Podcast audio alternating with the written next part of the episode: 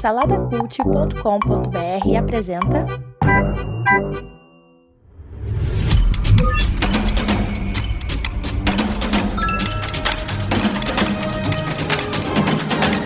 Bicicletas Voadoras. Apresentado por Bruno Guedon.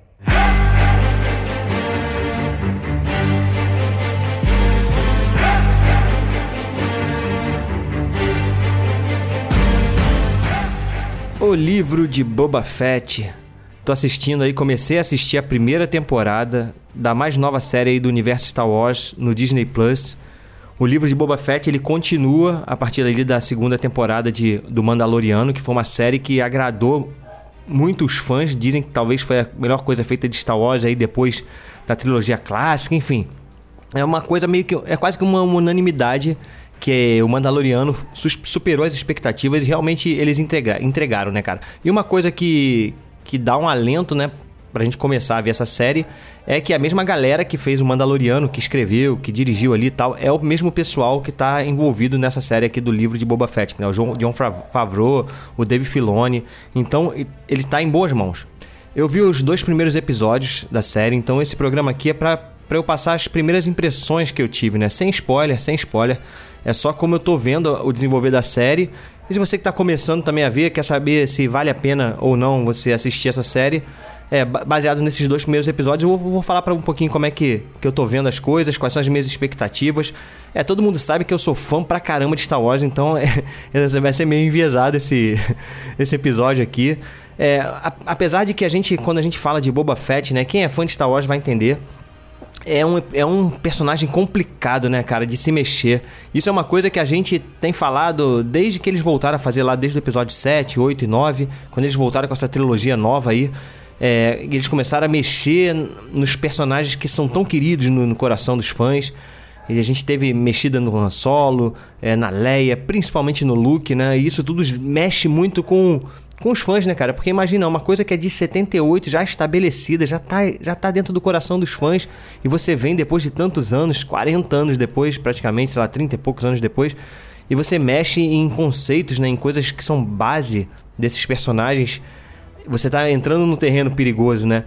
E quando a gente fala de Boba Fett, é, é esse terreno perigoso. Apesar de que, de que é um personagem que sempre foi muito maior na cabeça dos fãs do que no, na, nas próprias obras, né? O Boba Fett ele aparece no Império Contra-Ataca, que é o segundo filme da trilogia antiga. Ele aparece lá para levar o Han Solo pro, pro Jabba, né? Que o Han Solo tá devendo dinheiro lá pro Jabba. Então ele aparece lá para isso e aí, cara, ele enfrenta o Luke, né, com tiro e tal. Aí isso aí já foi o suficiente para os fãs verem aquele personagem que só fez isso e caraca, esse cara é sinistro, não sei o quê. E ele aparece também depois lá no, no filme seguinte, no Retorno de Jedi. Aparece lá dentro do Palácio do Jabba e participa também da luta final ali. Da luta final não, né? Da, da luta de resgate ali do, do Han Solo mesmo no, no início ali no deserto em Tatooine. E ele morre, né? Ele, na nossa cabeça, ele sempre morreu ali, na, caindo dentro do Sarlacc, que é um monstro lá uma, no deserto, né? Que fica lá enterrado e ele cai dentro desse monstro e, e, pronto, cara. Na cabeça dos fãs é isso que tinha acontecido, mas só que a gente vê no universo expandido, como eu falei, foi um, um personagem que fica muito maior na cabeça dos fãs. Então criou-se muitas histórias depois disso, né? Livros, histórias em quadrinho, falando do passado dele. E depois também coisas falando do futuro, porque ele não morreu, né? Nesse universo que a gente chama de universo expandido. Ele não morre, ele consegue sair do, do Sarlacc. E no Mandaloriano eles trouxeram de, vo de volta esse personagem, né?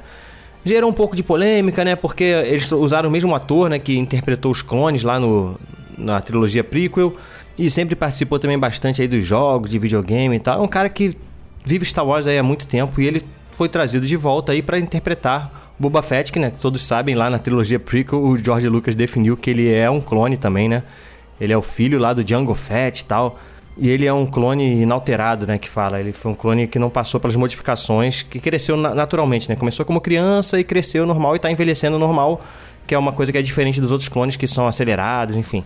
E aqui eles resolvem, eles se arriscam a voltar novamente nesse personagem, né? Que foi tão controverso já essa questão de transformar ele num clone, já é uma coisa que, caramba, cara, transformar o Boba Fett num clone, já meio que começa a complicar um, um pouco o personagem. Então ele foi trazido ali no Mandaloriano, aparição bem legal ali, né? Lutando de um jeito diferente, mais bruto. E a gente entende, né, assistindo agora, falando do livro de, do livro de Boba Fett, a gente entende um pouco por que, que ele tá lutando daquele jeito na série do Mandaloriano, uma forma mais bruta, usando um bastão. Isso tudo é bem, bem, bem explicado aqui nessa série do, do, do livro de Boba Fett. E no final ali do Mandaloriano, a gente vê que na verdade ele se envolve ali na série do Mandaloriano, que ele tá em busca da armadura dele, antiga e tal, ele consegue. É, e no final ali do Mandaloriano, a gente vê na cena pós-créditos que ele volta pra Tatooine e toma o palácio do Jabba the Hutt, né? E se assume como rei do crime ali em Tatooine, na verdade na cidade ali de Mos Espa. E a série do livro de Boba Fett começa justamente nesse contexto aí, e na verdade ela tem duas frentes, né? Ela mostra duas frentes. Ela mostra o presente, né? Mostrando como que ele vai conseguir controlar essa região. E também mostra um pouco, não chega a ser um spoiler isso, mas mostra um pouco o passado dele, que é uma coisa que a gente que, que a gente precisa ver, né, para entender melhor esse personagem que eles estão mostrando agora. Então a gente mostra, ele mostra esse passado desde que a gente terminou de ver ele ali no Retorno de Jedi até esse momento presente.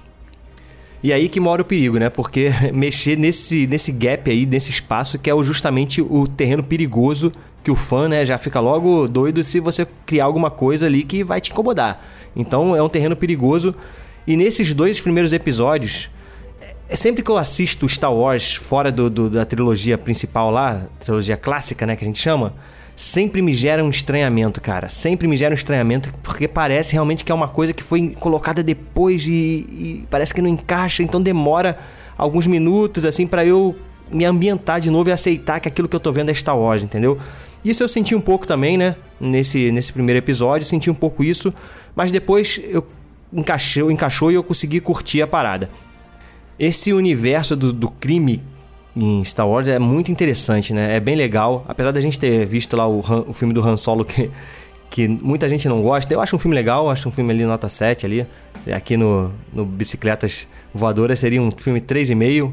Eu gosto, acho legal, não acho uma bomba completa, não, apesar do ator não ser muito legal. Enfim, é aquilo que eu tô falando. Como filme, ele é legal. O problema é que ele mexe com um personagem, cara, que tá definido na cabeça das pessoas, que é o Han Solo. Aqui no Boba Fett um pouco menos, né? Um pouco menos icônico, talvez que, que o Han Solo, com menos participação no filme, a gente tem mais espaço para trabalhar. E eles tentam trabalhar isso mostrando um pouco algo que a gente nunca viu desse cara. Foi mostrado um pouco no Mandaloriano e aqui eles tentam aprofundar um pouco mais. É, é quem é esse cara de fato, né? Qual é o caráter desse, desse maluco? É, como que ele. Qual é a visão de mundo desse camarada?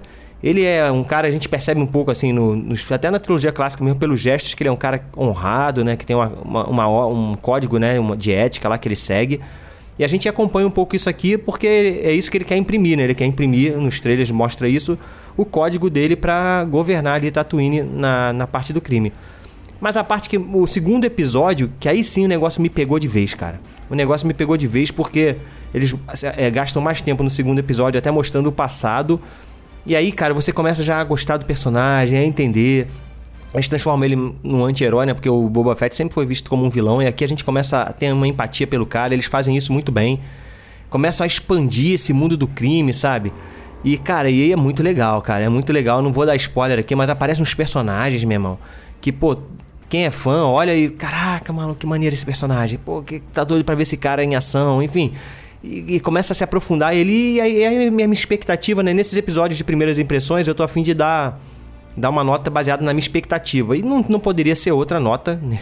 aqui, como fã de Star Wars, e, e ainda mais vendo o que o Dave Filoni e o John Favreau estão fazendo aí com o Mandaloriano. Eles, no primeiro episódio, nem tanto, mas nesse segundo, cara, eles jogaram a minha expectativa lá em cima. Então a minha expectativa é 1, 2, 3, 4, 5 pra Boba Fett. O pessoal pode achar aí que eu tô empolgado, que é sempre empolgado, não sei o quê. Mas, é, eu sou fã de Star Wars. Eu falei que é, esse episódio vai ser um pouco enviesado. Mas vale a pena, cara. Vale a pena. Se você gostou de Mandaloriano, é a mesma pegada, faroeste, ele é uma parada meio faroeste, né? Então, se você gostou de Mandaloriano, você vai curtir o livro de Boba Fett. Beleza? É isso aí, pessoal.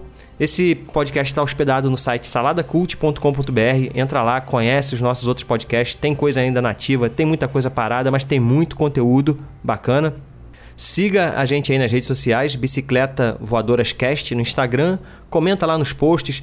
Se vocês querem que eu veja uma série, sei lá, você às vezes está vendo uma série, pô, quero ver o que o Guedão acha dessa série. Recomenda lá essa série para mim, cara Comenta lá no post, eu vou também fazer isso, vou ver um, dois episódios e vou dar minhas impressões. E se for boa mesmo, eu vou seguir. Se for ruim, eu vou falar aqui que não, gostei e não vou, não vou assistir.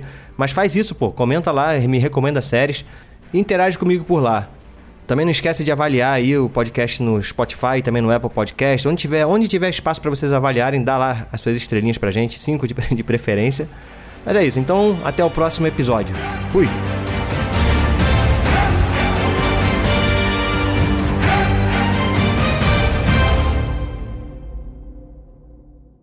Produzido por Imagem Vida Studios, imagemvida.com.br.